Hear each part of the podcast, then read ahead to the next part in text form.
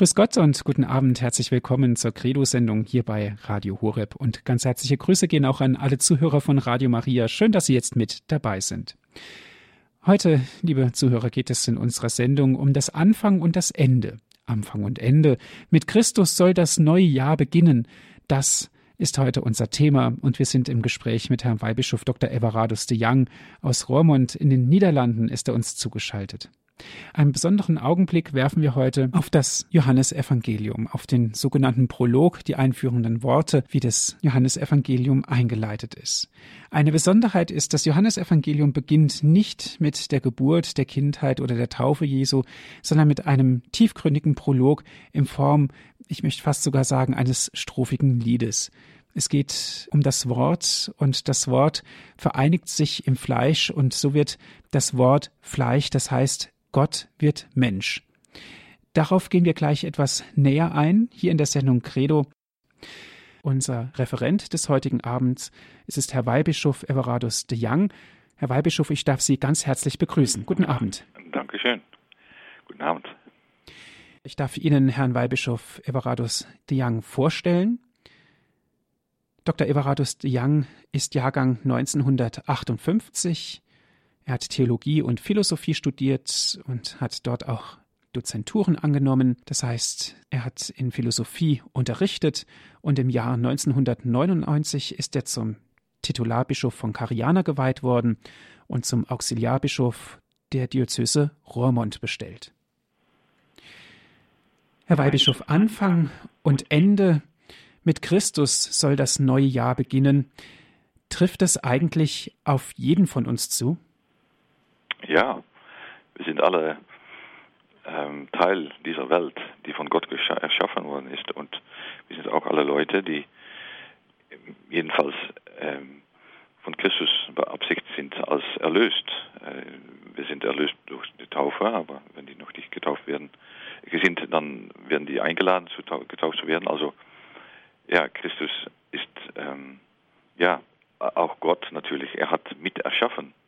Äh, die Welt ist von Gott erschaffen, er ist von ihnen erlöst. Also ja, wir leben und, und, und, und ja, machen alles in ihn eigentlich. Also das ist kein Unterschied äh, am Anfang des Jahres unter, unter der zweite Monat oder der siebte, siebte Monat, aber wir leben einfach ja, in ihm.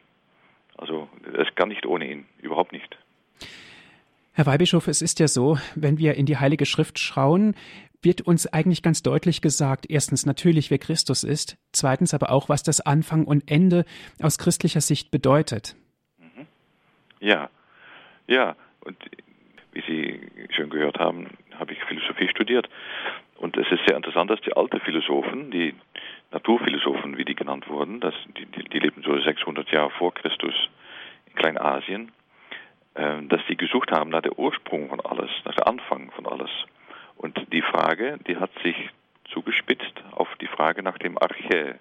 Hieß das Archä, das ist griechisch für Anfang, Ursprung, Ursache und so weiter. Und das, das, diese, das Wort, das findet man noch immer in Archäologie und Archetype und so weiter. Also das sind die ursprünglichen Typen und die Archäologos und so weiter. Da komme ich noch darauf zu sprechen. Und es ist interessant, dass die da Lösungen gefunden haben über diesen Anfang der Welt ähm, in Wasser. Zum, zum Beispiel äh, Empedokles hat gedacht, alles ist Wasser. Also Entschuldigung, Thales hat gesagt, alles ist Wasser und Empedokles hat gesagt, alles ist Luft. Und Heraklitus hat gesagt, alles ist Feuer. Und dann hat man noch äh, Anaximander, der sagt, das ist Apeiron, das ist eigentlich die Materie. Und so kommt man dann mit diese vier Elemente aus, wenn man die zusammenfasst. Aber die haben alle eine materielle Ursache genommen als Ursprung der Welt. Und dann kommt man am Anfang des Evangeliums von Johannes eine sehr interessante erste Linie ähm, entgegen. Da steht, im Anfang war das Wort und das Wort war bei Gott und das Wort war Gott. Das klingt also ganz ja, normal, aber wenn man die, die Fülle der, der, der, der Inhalte dieser Wörter betrachtet, vor allem aus dieser Sicht von dieser philosophischen Frage, die Jahrhunderte lang schon in der philosophischen Welt und in dieser äh, heidnische und griechische Welt herumspielten, betrachtet, da sieht man im Anfang, da steht eigentlich ein Archä. Also das ist die gerade Frage, ähm, von diesen Naturphilosophen. Da steht also hier das Antwort eigentlich auf diese tiefe Frage der Menschen, wie sobald sie eigentlich diese philosophische Entwicklung durchgemacht haben und diese Frage gestellt haben, woher kommt das dann alles, woher ähm, ist das alles, von woher ist das alles bestimmt, da wird der Apostel Johannes wird dann sagen, im Anfang war das Wort. Also nicht Wasser, nicht Luft, nicht Materie, kein Feuer, aber das Wort. Und das Wort, das ist auch ein sehr interessantes Wort. Da steht Logos. Und Logos ist nicht nur Wort, aber es ist auch Gedanke, es ist Idee, es ist Ziel, es ist ein ganz großes Begriff, ein großer Begriff in, in griechischem Denken. Und dann steht da noch weiter, das Wort war bei Gott und das Wort war Gott.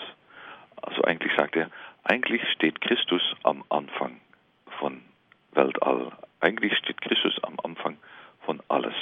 Und Christus ist Gott. Also das ist eine wunderbare, kräftige, äh, ich, ich kenne eigentlich in der Heiligen Schrift keine schönere Aussage als dieser erste Satz vom Johannesevangelium, äh, wenn es geht über die Anfang der Welt. Äh, also Genesis hat gesagt, die, die, Wasser waren da und Gott hat eingegriffen, Genesis 1 und so weiter, ist alles geformt. Aber hier steht noch viel radikaler. Im Anfang war das Wort und das Wort war Gott. Das war im Anfang. Alles ist durch das Wort geworden, sagt Johannes dann. Und ohne das Wort wurde nichts, was geworden ist. Das ist wunderbar. Wenn man also am Anfang des neuen Jahres denkt, denkt, ja, dann wird man eigentlich zugleich hier hingezogen, also hin, hin, hingeleitet und darüber nachzudenken, wie alles dann geworden ist. Ähm, auch die Zeit ist also geworden von Jesus. Es ist immer Jesus-Zeit. Es ist Raum, die ist immer von Jesus bestimmt es gab, gäbe keinen Raum ohne Jesus. Äh, es gibt keine Menschen, wenn, denn, wenn, wenn wir weiterlesen, da steht dann, in ihm war das Leben. Und das Leben war das Licht der Menschen.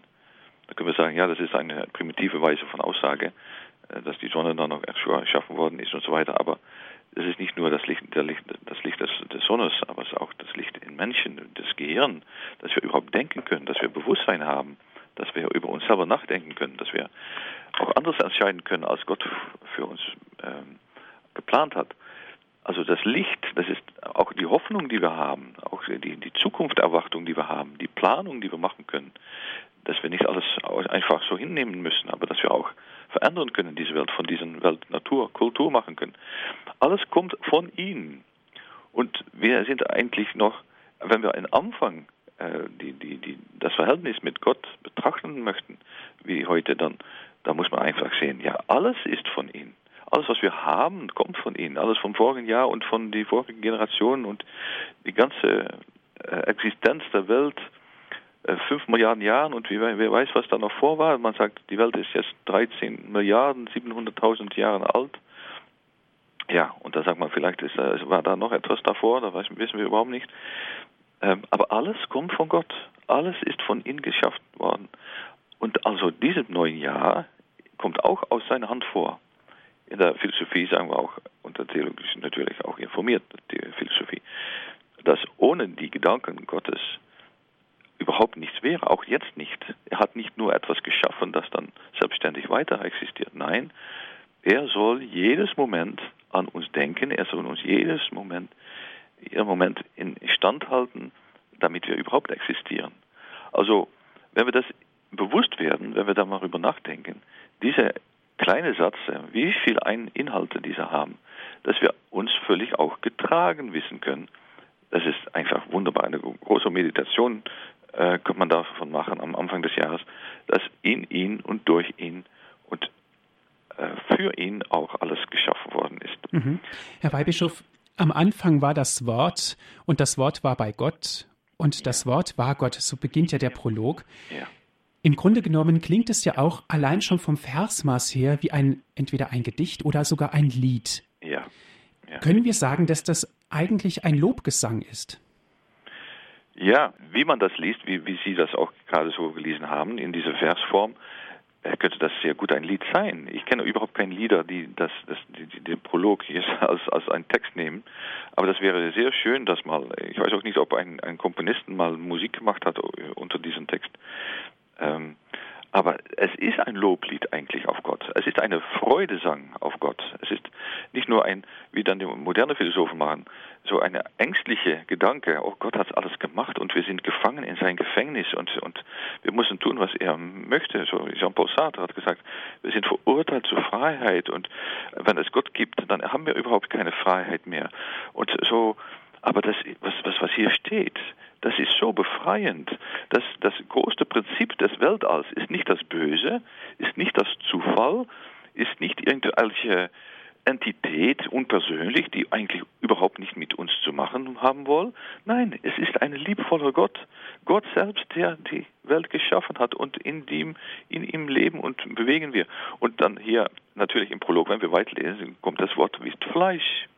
Also so sehr hat Gott die Welt geliebt, dass er seinen eigengeborenen Sohn, der uns erschaffen hat, auch sichtbar und tastbar in diese Welt geschickt hat.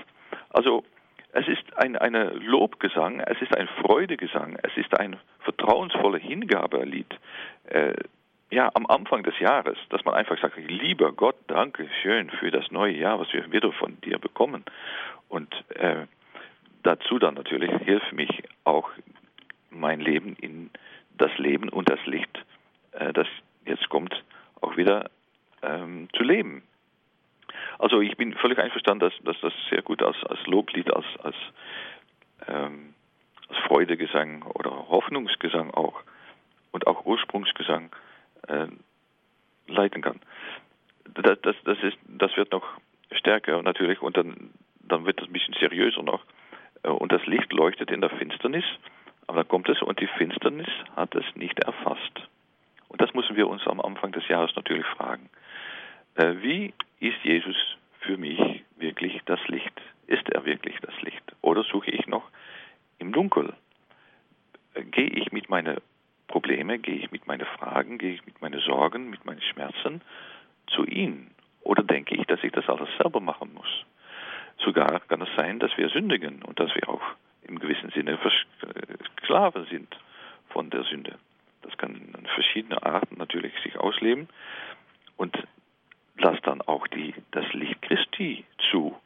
Denn auch da denken wir immer, ja, aber dann muss ich das verändern, muss ich das tun, muss ich das lassen. Und dann denken wir, ja, das kann ich aber nicht, dazu bin ich nicht äh, fertig, das, das, das, die Zeit ist noch nicht gekommen. Aber jetzt ist die Zeit, Anfang des Jahres ist auch die Zeit der gute vornehmen, dass man sich plant, etwas anderes zu tun als voriges Jahr. Und damit, dass man das kann, denn sonst kann man das nicht allein, soll man das Licht einfach zulassen. Das Licht ist schon da. Die Welt ist schon da, die Gnade ist schon da, Jesus ist schon da, er wartet auf uns. Wir treten nicht alleine das neue Jahr ein. Er ist da mit seinem Licht und wir können zu seinem Licht gehen und sagen, Jesus, das bei mir ist noch ganz dunkel. Und das, das verstehe ich noch nicht ganz. Und da sind meine Taten eigentlich dunkel. Das sind, die sind mehr gerichtet in der, in der Unterwelt als auf dem Himmel gerichtet. Hilf mir in meinem neuen Leben, im neuen Jahr, das Licht in meinem Leben zuzulassen. Lass die Gnade in meinem Leben wirklich äh, die Oberhand bekommen, dass sie wirklich die finstere Kräfte in meinem Leben äh, wegschicken. Also es ist zugleich neben Lobgesang auch Frage eigentlich. Und dann diese Frage wird noch verstärkt, wenn wir einfach ähm, sehen, dass jemand uns auf Christus hinweist und dass wir das nicht immer so leicht finden. Es trat ein Mensch auf, der von Gott gesandt war, sein Name war Johannes. Er kam als Zeuge, um Zeugnis abzulegen für das Licht, damit alle durch ihn zum Glauben kommen. Er war nicht selbst das Licht, er sollte nur Zeugnis ablegen für das Licht. Na, das ist einerseits natürlich der Johannes, das sind auch die Lehrer, das sind unsere Eltern, das sind die Pasteure, das, sind, das ist der Papst, äh, das sind die Leute, die uns äh, prophetische Dinge sagen, die nicht immer leicht sind, die wir verändern müssen vielleicht auch, aber das hat sehr großer Wert, wenn wir das wirklich tun. Ähm, aber es ist, wie gesagt, nicht immer leicht. Wir können dann Christus fragen, um uns die Gnade zu geben, das Leben zu leiten, wie Christus das wirklich will. Aber zugleich sind wir in diesem Jahr des Glaubens auch dazu berufen, selbst natürlich auch zu Christus hinzuweisen. Wir sind alle gerufen, auch selber Zeugen zu sein von diesem Licht. Wir dürfen durch, vor allem durch unser Vorbild, aber auch durch unsere Worte nach Christus verweisen. Das ist also die, die Aufgabe, einerseits alles zu empfangen von Christus, alles in Dankbarkeit äh, anzunehmen von ihm, aber zugleich diese Dankbarkeit und diese Gnade, die wir bekommen, auch durchzugeben, wie Johannes.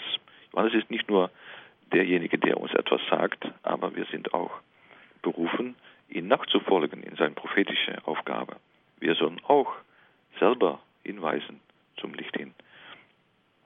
Und das Problem war natürlich, dass die, das Licht in der Finsternis kam und die Finsternis hat es nicht erfasst. Und hier sehen wir in Vers 10 wieder, er war in der Welt, wahre Licht des Neuen, das jeden Menschen erleuchtet, kam in die Welt. Er war in der Welt. Und die Welt ist durch ihn geworden, aber die Welt erkannten ihn nicht. Ist das nicht dramatisch? Das, das, das natürlich für uns ein, ein, ein dramatischer Zustand, dass Christus noch nicht in der ganzen Welt sein kann, dass er noch rausgeworfen wird, dass er schon hier im Anfang des Johannesevangeliums gesagt wurde, nein, du hast keinen Zugang. Wir sehen das in die wunderbare Geschichte von Matthäus, wo er äh, nicht in der Herberg zurechtkam. Wir können aber zu ihm sagen, am Anfang dieses Jahres, Jesus, du bist herzlich eingeladen in meinem Leben. Komm bitte mal vorbei. Komm in meinem Herzen, komm in meine Familie, komm in meine Nachbarschaft, komm in meine Stadt, komm in mein Land, komm in meine Welt, komm in die Herzen der Menschen, komm in meine Familienmitglieder, in meine liebe Freunde und Freundinnen, komm in meine Feinde, damit die Welt sich verändert. Lassen wir also Jesus nicht draußen stehen. Die Welt erkannte ihn nicht, er wollte ihn nicht haben, er hat ihn also sogar ausgeschlossen, er hat ihn nicht erfasst. Aber wir können anders. Wir können am Anfang des neues Jahr sagen, Christus, bitte, komm, komm, komm. Und am Ende wissen wir im Apokalypse, äh, da steht dann, komm Herr Jesus, komm, Maranatha. Und das dürfen wir auch am Anfang des Jahres schon sagen. Komm Herr Jesus, komm, komm, komm. Es ist also so ein, ein sehr schlichtes Wort, dass man eigentlich das ganze Jahr sagen kann. Komm Jesus. Man kann auch Stück sagen, komm Heiliger Geist, komm Vater. Aber das Wort komm, das ist eigentlich sehr, ja, ist auch schön, dass zum Beispiel, wenn wir äh, im Internet sind, dann hat man immer so eine Adresse und die schließt dann manchmal ab mit .com. Und da kann man sagen, Vater.com, äh, Sohn.com, ähm, Heiliger Geist.com. Dann, dann kann man die dort auch weglassen natürlich, aber dann hat man direkt auch Kontakt mit Gott, ist man direkt online mit Gott. Wenn man einfach sagt, komm, und nicht nur mit Worten natürlich, aber auch das Herz öffnet, dann wird das wahre Licht auch wirklich kommen. Christus bleibt nicht außen stehen. Er klopft schon an und wenn wir ihn zulassen, wird das wahre Licht, die Gnade in Wirkung. Ja, er kam in sein Eigentum, aber die Seinen nahmen ihn nicht auf. Das ist eigentlich auch vielleicht ein, ein, ein, ein, ein Ding, das wir uns vornehmen können. Ein bisschen eher Wiederherstellung. Es gibt so viele Leute, die Christus nicht kennen, aber es gibt auch viele Leute, die Christus wohl kennen, aber ihn nicht zulassen. Die wissen, eigentlich musste ich anders sein, aber Christus bleibt aber außen, denn sonst wirst du mich zwingen, äh, auch anders zu werden. Das ist sehr romantisch, zum Beispiel eine Weihnachtskrippe in der, in der Wohnzimmer zu haben. Aber das Kind wird größer. Und wenn es ein Baby ist, ja, das ist noch sehr lieblich und so weiter, unschuldig und brauchen wir nicht zu, zu sorgen. Aber wenn er größer wird, dann wird er immer mehr Forderungen an uns stellen. Und ihn dann nicht rauszuwerfen, nicht die Weihnachtskrippe auszuräumen, wenn das Kind ein bisschen wächst, ihn wirklich in unser Leben zuzulassen, das ist natürlich die Frage, die uns gestellt wird. Er hat diese Welt geschaffen und er ist willkommen. Wir sind in seiner Welt. Er ist nicht in unserer Welt. Nein, es ist gerade umgekehrt. Wir sind in seiner Welt, der von ihm geschaffen worden ist. Wir dürfen dankbar sein, dass wir bei ihm zur Gast sein müssen oder mögen in dieser Welt. Lassen wir ihn also bitte zu. Das ist das große Vornehmen, dass wir immer sagen können, Christus, komm in mein Leben. Und was geschieht dann? Und so dürfen wir auch im neuen Jahr leben. An allen aber, die ihn aufnahmen, gab er Macht, Kinder Gottes zu werden. Allen, die an seinem Namen glauben. Genau, das ist wunderbar, dass wir Kinder Gottes sein dürfen, auch im neuen Jahr. Dass wir die Freude des Kindschaft Gottes erleben dürfen, dass wir die Freude auch ausstrahlen dürfen. Es war mal ein französischer Philosoph, der hat gesagt, auf die Frage, warum bist du nicht katholisch, hat gesagt, gesagt, ja, wenn die Katholiken einfach ein bisschen fröhlicher gucken, mehr erlöst. Und ja, das ist eigentlich, wenn wir Christus zulassen in unserem Leben, dann werden wir auch von, Freude strahlen. Das kann nicht anders. Da sind wir wirklich Kinder Gottes mit Freude, denn wir sind nicht nur Diener von Gott, wir sind Kinder. Wir sind frei in seinem Haus. Wir dürfen ihn immer als Vater und als Bruder Christus und als Heiliger Geist sehr nahe wissen. Wir dürfen wirklich von ihm leben, in ihm leben und durch ihn leben. Und was geschieht dann? Die sind nicht aus dem Blut, nicht aus dem Willen des Fleisches, nicht aus dem Willen des Mannes, sondern aus Gott geboren. Und das ist nicht nur am Anfang, jeden Tag, jede Stunde, jede Minute, jede Sekunde dürfen wir von ihm geboren werden. Das hat der wunderbare Mystikus ähm, in Deutschland, Tauler und, und auch Rüsbruck immer gesagt, die, und Eckhart, die Gottesgeburt in der Seele. Wenn wir ihn zulassen in der Seele, dann kann er nicht mit Weihnachten nur geboren werden in der Krippe, aber da wird er auch in unser Herzen geboren. Und wenn er in unser Herzen geboren wird, ist, dann übernimmt er uns allmählich und dann werden wir immer mehr an ihn gleichend und werden wir immer mehr Kinder Gottes und immer mehr auch äh, die gleichen Eigenschaften haben, die, ihn, die er hat. Es ist sehr interessant, dass dies, dieser Vers 13 von manchen Exegeten auch gesehen wird als nicht auf diese Kinder Gottes, die wir sind, äh, schlägt, aber auch auf Jesus selbst. Denn man kann auch sagen, äh, der nicht aus dem Blut, nicht aus dem Willen des Fleisches, nicht aus dem Willen des Mannes, sondern aus Gott geboren ist. Und es gibt Handschriften in der frühen Kirche, die das äh, nicht in mehrfach, aber in Einzelfach auch hinstellen. Das heißt also, das ist eigentlich auch sehr interessant für die magliche Geburt von Jesus. Wir wissen, Jesus ist geboren worden ähm, äh, als, als, als von einer Frau, die Magd war. Und die, die Maglichkeit von Maria ist nicht nur ante partum, das heißt vor der Geburt, aber es steht auch in partu und post partum. Also in partu, das heißt, äh, während der Geburt blieb Maria Magd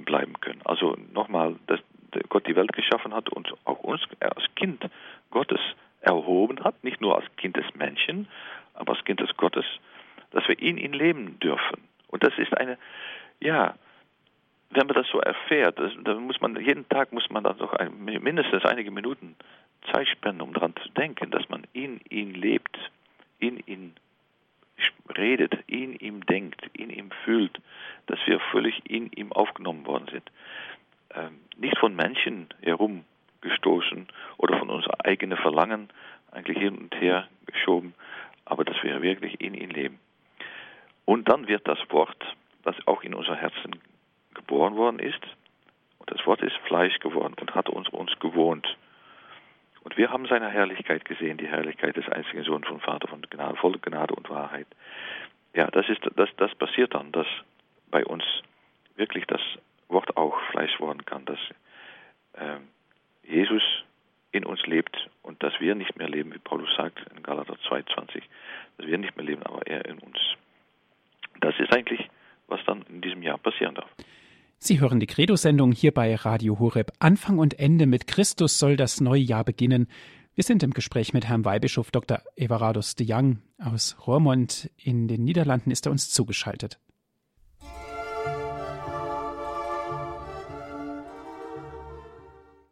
Sie hören die Credo-Sendung hier bei Radio Horeb. Mein Name ist Andreas Martin. Heute geht es um das Thema Anfang und Ende. Mit Christus soll das neue Jahr beginnen. Wir sind im Gespräch mit Herrn Weihbischof Dr. Everardus de Young aus Rohrmund. Ist er uns telefonisch verbunden? Herr Weihbischof, wenn wir den Prolog nach Johannes mal genauer betrachten, ist uns aufgefallen, er befindet sich also in einem Versmaß. Wir könnten sagen, es ist ein Loblied. Ganz besonders interessant ist auch, dass der Zusammenhang zwischen Licht und Finsternis und Tag und Nacht und so weiter sich auf das Leben bezieht. So wie dieses auf das Erschaffen des Menschen als Gottes Ebenbild zuläuft, so läuft auch hier in diesem Prolog alles auf die Menschwerdung des Wortes zu. Durch das Gotteswort ist der Mensch gemacht, durch Gottes Wort ist alles erschaffen. Können wir so weit gehen und sagen, auf den Prolog ist sozusagen das Kommen Jesu Christi als Fleischwertung des ewigen Wortes, dass das das Ziel ist des Prologes?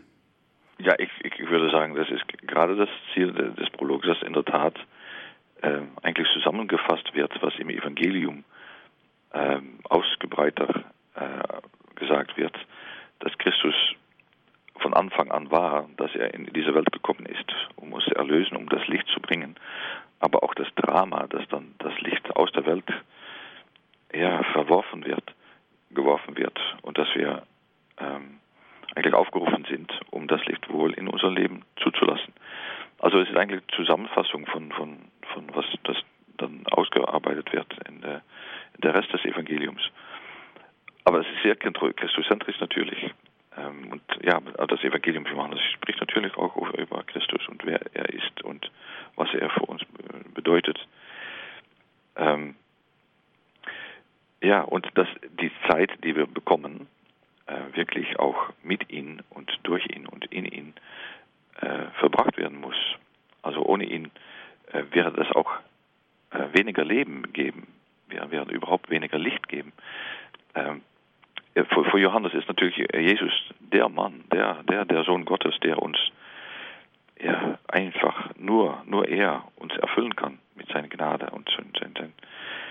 Ja, Johannes hat natürlich eine bestimmte Art von Schreiben, ähm, aber ich denke, ja, ich, ich möchte gerne immer Johannes mit Bach vergleichen. Man, die anderen andere Komponisten sind natürlich auch schön, aber Bach ist eine, eine, eine mehr statische, eine mehr ja, erhabene Weise von Sagen, die im ganzen Evangelium auch durch, durchgeht. Und ja, ich möchte eigentlich gerne so die, die Musik von Bach äh, mithören, wenn man das, der, der Prolog und auch das, überhaupt das Evangelium liest.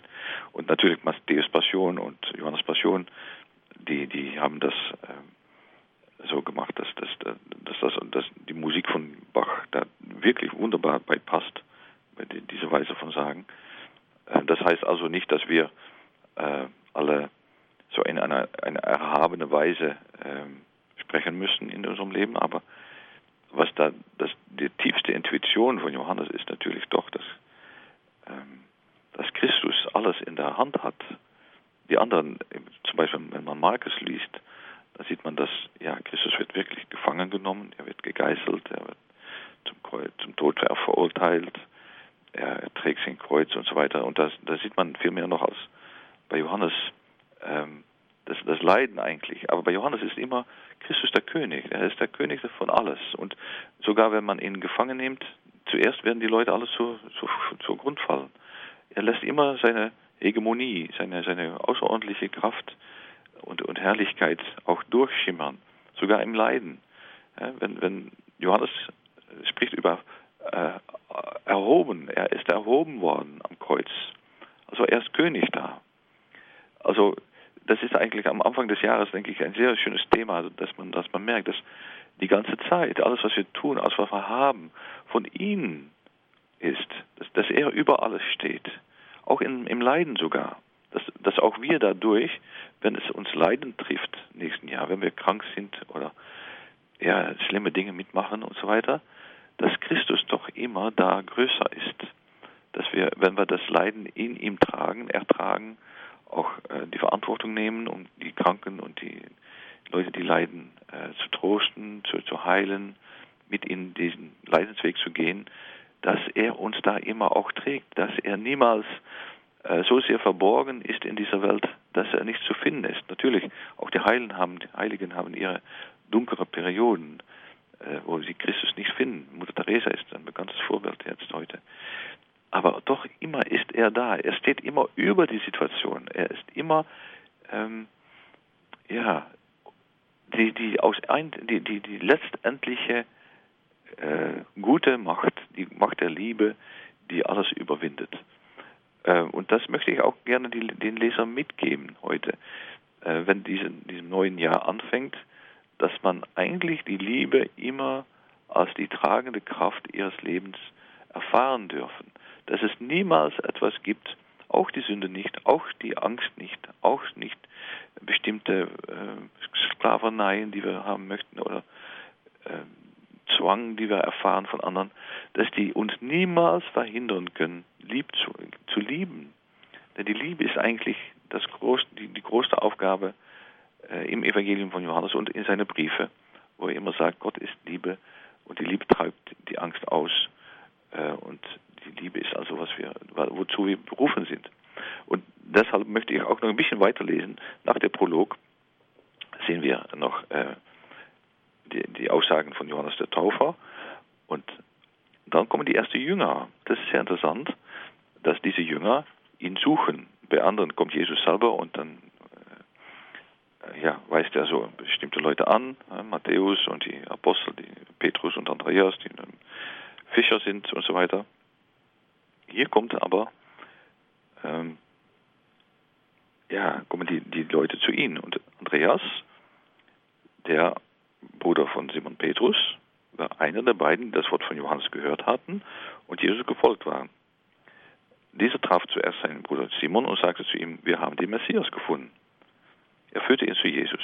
Jesus blickte ihn an und sagte, du bist Simon, der Sohn des Johannes. Du sollst Kephas heißen.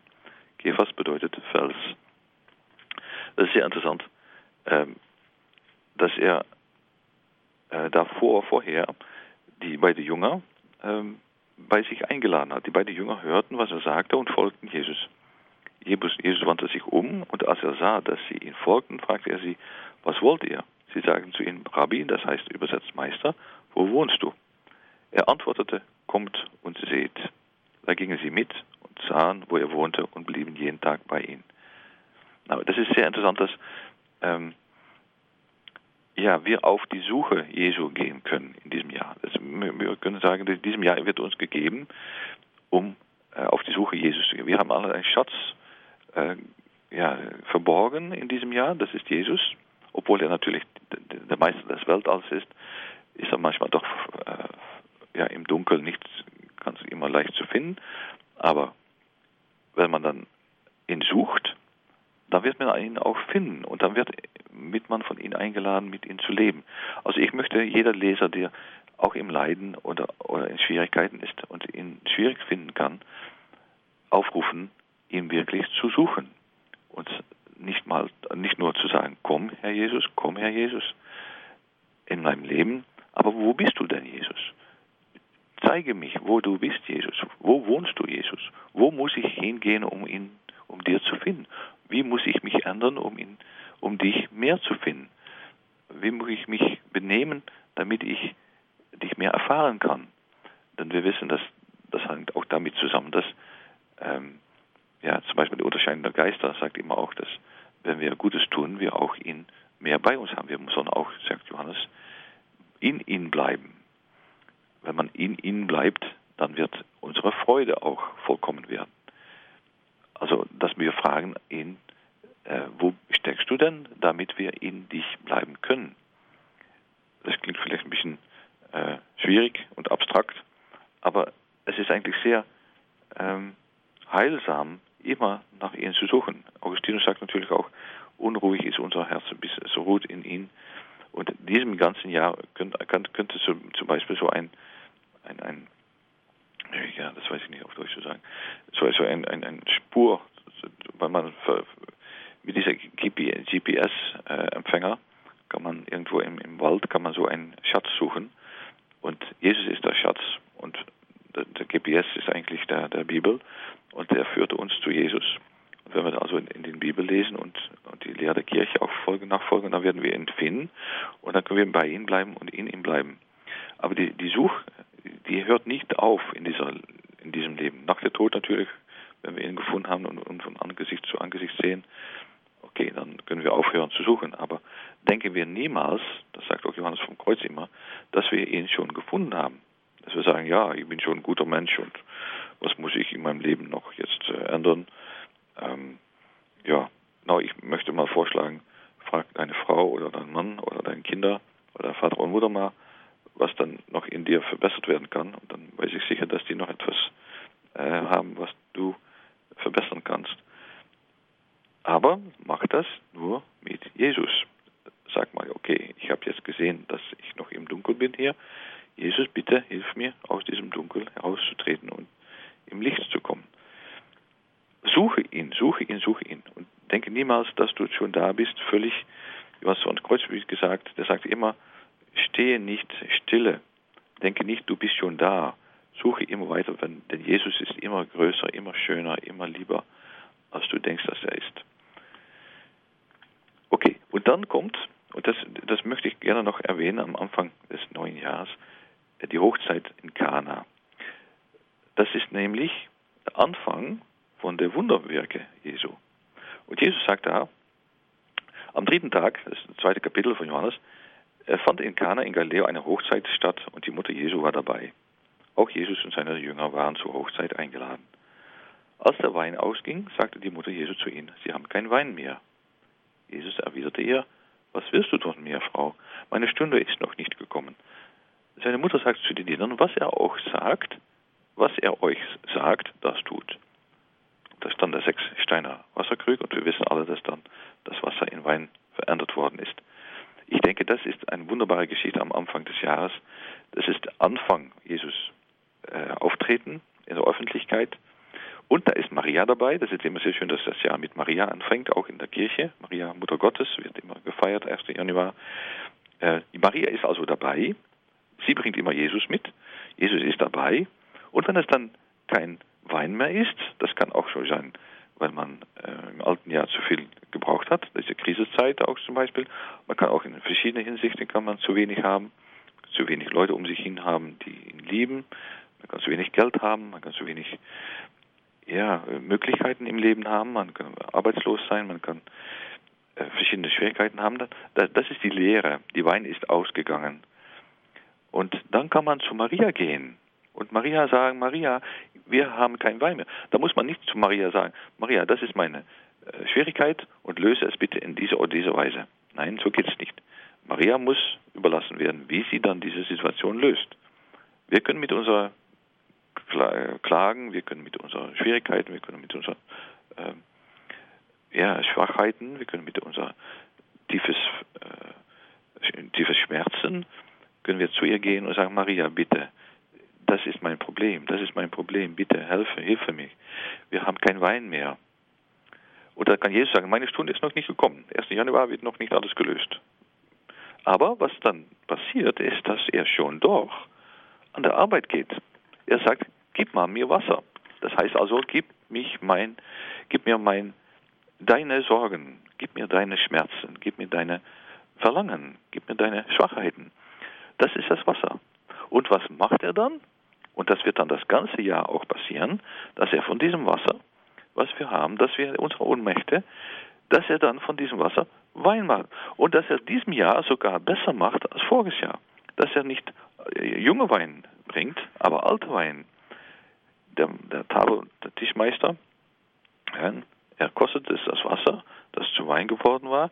Er wusste nicht, woher der Wein kam. Die Diener aber, die das Wasser geschöpft hatten, wusste es. Da ließ er den Bräutigam rufen und sagte zu ihm, Jeser setzt zuerst den guten Wein vor und erst, wenn die Gäste zu viel getrunken haben, den weniger guten. Du jedoch hast den guten Wein bis jetzt zurückgehalten. Das ist sehr wunderbar, dass dann, wenn man Maria einlädt, wenn man wirklich Jesus einlädt in seinem Leben und sagt, Jesus, komm mal in meinem Leben, dass man dann auch mit seinen Problemen bei diese zwei zurecht kann und sagt, ja, hilf mich mal, ich, ich kann es nicht alleine. Und ja, dann ist die Hochzeit natürlich ein wunderbares Bild. Wir wissen nicht genau oder überhaupt nicht, wer diese zwei Eheleute sind, aber es ist natürlich ein Bild von Christus und die Kirche. Christus ist da, Maria ist Bild der Kirche und die Kirche ist dann der Bräutigam, die, die Frau, die, die, die, die Ehegattin von Christus. Und so dürfen wir auch eigentlich mit unserer Seele immer fühlen in diesem neuen Jahr, Christus ist mein Bräutigam.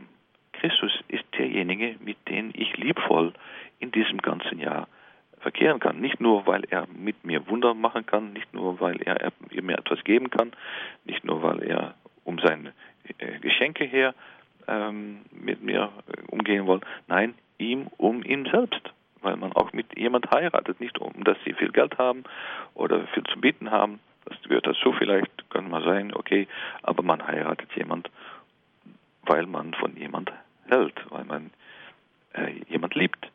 No, so dürfen wir auch im neuen Jahr die Hochzeit von Kana erleben. Das ganze Jahr kann eine Hochzeit werden von Liebe, auch wenn das Wein nicht mehr so nicht mehr so anwesend ist, auch wenn die äh, anfängliche Gefühle füreinander in der Familie und, und die Eheleute untereinander wissen, wie viele Ehescheidungen es gibt, ein bisschen vertrübt worden sind, ein bisschen, ein bisschen mager geworden sind. Was sehe ich noch in dich? Muss ich überhaupt bei dir bleiben?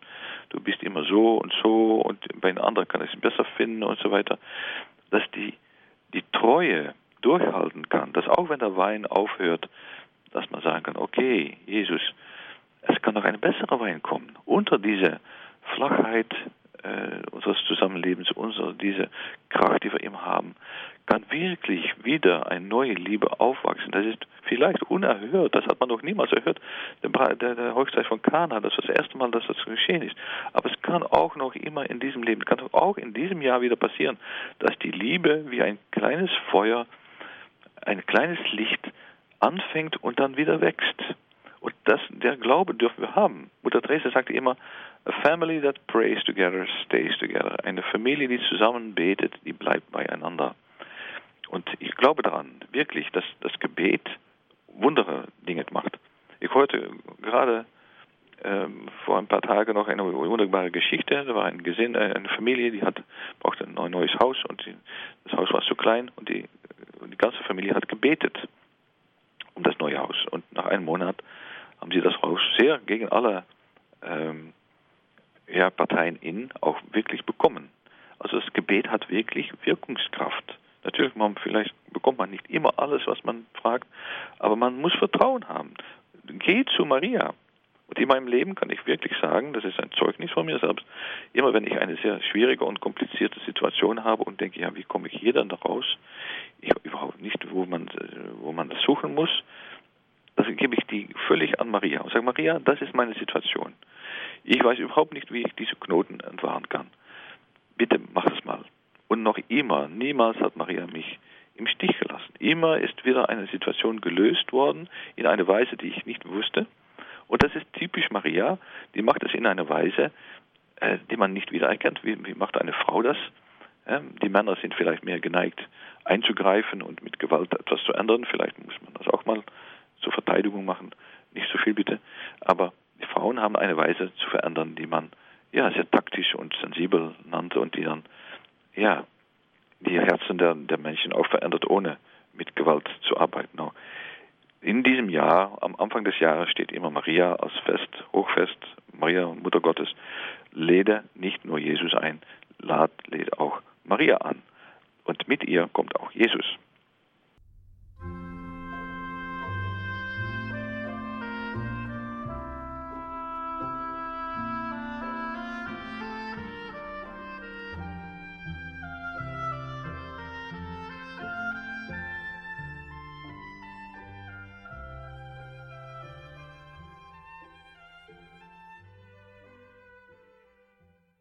Sie hören die Sendung Credo hier bei Radio Horeb. Anfang und Ende. Mit Christus soll das neue Jahr beginnen. Das ist heute unser Thema. Wir sind im Gespräch mit Herrn Weihbischof Dr. Everardus de Young aus Roermond. In den Niederlanden ist er uns jetzt telefonisch verbunden. Herr Weihbischof, ein Augenmerk haben wir geworfen auf Maria, die große Heilige, unsere Fürbitterin bei Christus. Sie haben gesagt, man kann auch mit seinen ganzen Sorgen, die man hat, zu Maria kommen und sie wird es für uns zum Guten führen. Ja, genau. Und ähm, ja, man hat das wunderbare Gebet, dass man niemals gehört hat, dass jemand, die zu Maria seine Zuflucht genommen hat, von ihr im Stich gelassen worden ist. Und das, ja, das kann ich nur ähm, ja, bestätigen. Das, das ist wunderbar, dass äh, die liebe Mutter Gottes ähm, am Anfang stand der Kirche, am Anfang ähm, auch mit Pfingsten, äh, die, diese Aussendung der Jünger in der Welt. Und ich denke, ja, ich habe äh, teilgenommen an der Synode für die Neuevangelisierung im äh, Oktober bei der, in, in Vatikan mit 260 Bischöfen und viele Theologen und auch viele Ordensstifter und neue Bewegungen. Und ja, das war eigentlich der, Papst, der vom Anfang an sehr deutlich ähm, uns aufgerufen hat, diese Neuevangelisierung, in jedenfalls für diejenigen, die getauft worden sind und Christus mal gekannt haben, wieder neu anzufassen. Dass wir nicht äh, lau sind. Das ist eigentlich das Wort, was er von Anfang an gesagt hat. Wir als Christen dürfen nicht lau sein. Und ich, ich möchte gerne also ähm, auch ja, im gewissen Sinne Pfingsten nehmen als ein Neuanfang. Dass das Januar, aus dem Januar natürlich Pfingsten kommt erst später, aber dass auch in diesem Jahr dieser, dieser Pfingstgeist, der, der von lauer Apostel und ängstlicher Apostel und, und schwacher Apostel äh, und in sich selbst geschlossene Apostel und, und unkundige und, und nicht immer sicher wissende Apostel wunderbare, mutige, weise und, und sehr geschickte Leute gemacht hat, um das Evangelium zu verkünden. Also äh, Christus ist nicht nur für uns da, er ist für die ganze Welt da. Und wir dürfen uns immer mehr auch darüber äh, Sorgen machen, dass so viele Leute Christus nicht mehr kennen und noch nicht kennen. Und ja, wenn es mit Christus geht, dann kann es nicht anders sein, als dass wir auch ihn verkünden. Das, das, der, der Essenz, das Wesen der Kirche ist nicht nur, wir empfangen von Gott, prima, wunderbar, eine, so mit Weihnachten, wir kommen zusammen und wir, essen und trinken und so weiter. Nein, es ist auch die Aufgabe, diese Güte, die wir empfangen haben, durchzugeben. Denn auch unser Glaube wird stärker, nur wenn es durchgegeben wird. Also ich möchte jeder dazu aufrufen, im Namen des Papstes, der sogar einen neuen neue Rat errichtet hat, dieser Rat für die Neuevangelisierung, äh, diesen Glauben miteinander zu teilen und Methoden zu suchen, neue Methoden, neue äh, Ausdrucksweise und ein neues Elan. Das sind die drei Dinge, die Johannes Paulus II. schon erwähnt hat, als drei ähm, Kennmerken, als drei wesentliche Eigenschaften der Neuevangelisierung. Ähm, und mit diesen neuen Methoden, diese neue Ausdrucksweise und neue Elan, Leute zu erreichen, die ihn nicht mehr so kennen. Das, das kann anfangen mit Beten für die Leute. Das kann anfangen mit dienstbar zu sein an diese Leute, die man kennt und die man gerne Christus vermittelt. Aber an einem Moment muss dann auch wirklich gesprochen werden. Und das möchte ich jeder Leser auch gerne äh, anvertrauen, dass ich gerne hätte, ja, wer bin ich, äh, dass auch wir besser geformt sind, dass wir besser auch lehren, was der Glaube eigentlich ist, wie der Glaube ineinander steckt, dass wir mal, mal den, den ganzen Katechismus wieder, mal wieder lesen oder der Jukat, wenn, wenn sie Jugendliche sind, damit sie wissen, warum wir glauben, was wir glauben, wie der Glaube ineinander steckt, wie wunderbar äh, alles miteinander zusammenhängt und dass man auch mit Selbstbewusstsein äh, aus sich selber treten kann und sagen, aber das ist wunderbar. Bei dieser Synode war eine englische Frau, die hat viele Leute sehr begeistert gemacht, um die, die Weltkatechismus mal zu lesen. Normalerweise denkt man, ja, das ist ein Buch und so weiter. Aber die hat gesagt, wenn ich mit voller Begeisterung zu Leuten sage, du kennst diesen Buch noch nicht, wie ist das denn möglich? Das ist das schönste Buch nach der Bibel in der Welt. Du sollst das lesen. Komm, ich organisiere einen Kurs und du kannst mitmachen. Und da hat sie gesagt, so viele Leute haben schon diese Kurse gefolgt, nur weil ich so begeistert war. Und ich denke, ja, das ist Neuevangelisierung, dass wir endlich mal wieder nicht nur ein bisschen beschämt sind, um was alles in der Kirche falsch geht, aber dass wir wunderbar freudig sind über alles, was gut geht, dass Christus wirklich in unserer Kirche anwesend ist, dass diese Zeit, die wir haben, von ihm geschenkt worden ist, dass diese Erde, die wir bekommen haben, dass die wirklich von ihm erfüllt werden darf und dass das Christentum nicht eine altmodische Religion ist, die eigentlich überflüssig geworden ist, weil wir haben so viele andere Dinge jetzt, die Säkularisierung und so weiter. Wir wissen alles ein bisschen besser. Nein, die Werte und Normen sogar, die wir jetzt haben, sind vom Christentum her. Also denken wir darüber nach um uns besser formen zu lassen. Frage Ihr Pasteure, Ihr Pfarrer mal oder Ihr Pastoralreferenten mal, können wir nicht einen neuen Glaubenskurs organisieren? Können wir nicht einen neuen Ethikkurs? Warum fragt die Kirche diese schwierigen Dinge von Leuten? Frage mal die guten Leute, die da wirklich Verständnis haben, die wirklich auch glauben, was die Kirche lehrt, äh, darum, das auszulegen, damit wir wissen, was wir glauben und warum wir das glauben. Dass die Lehre der Kirche so eine wunderbare Lehre ist, auch die ethische Lehre, auch die schwierigen Sachen. Wenn die Welt leben würde, wie der Papst, wie die Kirche, wie der Katechismus uns das lehrt, dann wäre der Welt wirklich ein Paradies. Warum schämen wir uns da eigentlich vor? Weil es nicht passt in diese Welt vielleicht. Aber das neue Jahr soll anfangen mit einem gutes Vornehmen, wirklich. Jedes Jahr bringe ich jedenfalls eine Person zurück in der Kirche. Diesem Jahr nehme ich mich vor, zu beten. Ich wähle mich eine Person aus, zum Beispiel. Das dürfen natürlich auch mehrere Personen sein. Ich äh, wollte es nicht einschränken zu einer Person. Ich werde einige Personen einladen äh, in meinem Gebet und da bete ich für und ich sorge dafür mit Christus natürlich und der Geist und natürlich kann man niemand zwingen und es ist das Erfolg ist natürlich auch nicht ähm, ja, beweisbar und so weiter. Aber man soll es jedenfalls versuchen, eine Person zurück in die Kirche zu bringen. Mit Freundlichkeit, mit Einladung, mit Erklärung, mit Mitleben, mit Empathie, äh, mit Einfühlungsvermogen, dass man auch mitlebt, was die Leute mitmachen und so weiter. Mit Liebe vor allem natürlich, damit man Leute wieder zurückkommt. Und wenn man das, wenn alle Hörer, die das jetzt hören, das machen, ich weiß nicht, wie viele Hörer sie haben heute, dann wird nächstes Jahr werden alle diese Leute in die Kirche gehen. Und wenn wir dann nächstes Mal das wieder versuchen, diese Aktion, dass die auch wieder ein neuer Mann oder Frau oder Kind mitnehmen in der Kirche, dann sind nächstes Jahr schon zweimal zu viele Leute, die das machen. Und dann nochmal viermal, achtmal, sechzehnmal, 32 Mal. Dann wird in einer, in, innerhalb einiger Jahren wird eine große Bewegung gestartet. Wenn wir nur anfangen mit einer Person, haben wir ein ganzes Jahr dafür. 365 Tage. Da muss doch etwas gelingen, würde ich sagen. Vielleicht kann man auch fragen, mit anderen zu beten, dass, dass jemand sich bekehrt. Natürlich, wir sind nicht Magier, wir können nicht Gott fragen und dann geschieht äh, gleich. Nein, manchmal muss man lang fragen, manchmal muss man auch fasten, man muss mal ein bisschen Buße tun, äh, damit das Gebet auch Kraft bekommt. Aber es wirkt wirklich, wenn wir nicht uns vornehmen, dieser Glaube, diese Liebe auszustrahlen, äh, damit andere Leute Christus auch kennenlernen, ja, was für Sinn hat unser Leben dann? Da können wir essen, können wir trinken, können wir arbeiten, können wir, weiß ich was, gewinnen. Aber die Seelen, darum geht es eigentlich. Und das ist nicht, nicht, für, die, nicht für die Pfarrer nur, nicht für die Pastoralreferenten, nicht für die Papst und Bischöfe oder Priester.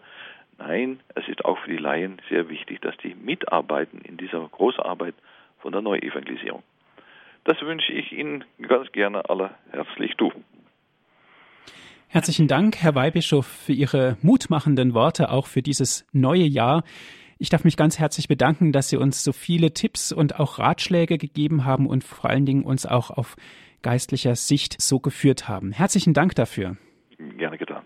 Liebe Hörerinnen und Hörer, diese Sendung wurde für Sie aufgezeichnet. Wenn Sie sie gerne noch einmal nachhören möchten, bestellen Sie sich einen CD-Mitschnitt. Rufen Sie an unseren CD-Dienst unter 08323 9675120. Noch einmal 08323 9675120. Wenn Sie von außerhalb Deutschlands anrufen 0049 vorab wählen, weiter geht's mit 8323 9675120. Auf unserer Internetseite www.hore.org gibt es auch die Sendung zum Herunterladen auf den Computer www.hore.org. Das ist unsere Internetadresse. Herr Weihbischof Dr. Everardus de Young, darf ich Sie zum Ende dieser Sendung um den Segen bitten? Ja, der Herr sei mit euch. Und mit deinem Geiste. Der Name des Herrn sei gesegnet. Von nun an bis in Ewigkeit. Unsere Hilfe ist im Namen des Herrn. Der Himmel und Erde erschaffen hat. Das segne euch der barmherzige und allmächtige Gott, Vater, Sohn und Heiliger Geist. Amen. Es verabschiedet sich Ihr Andreas Martin.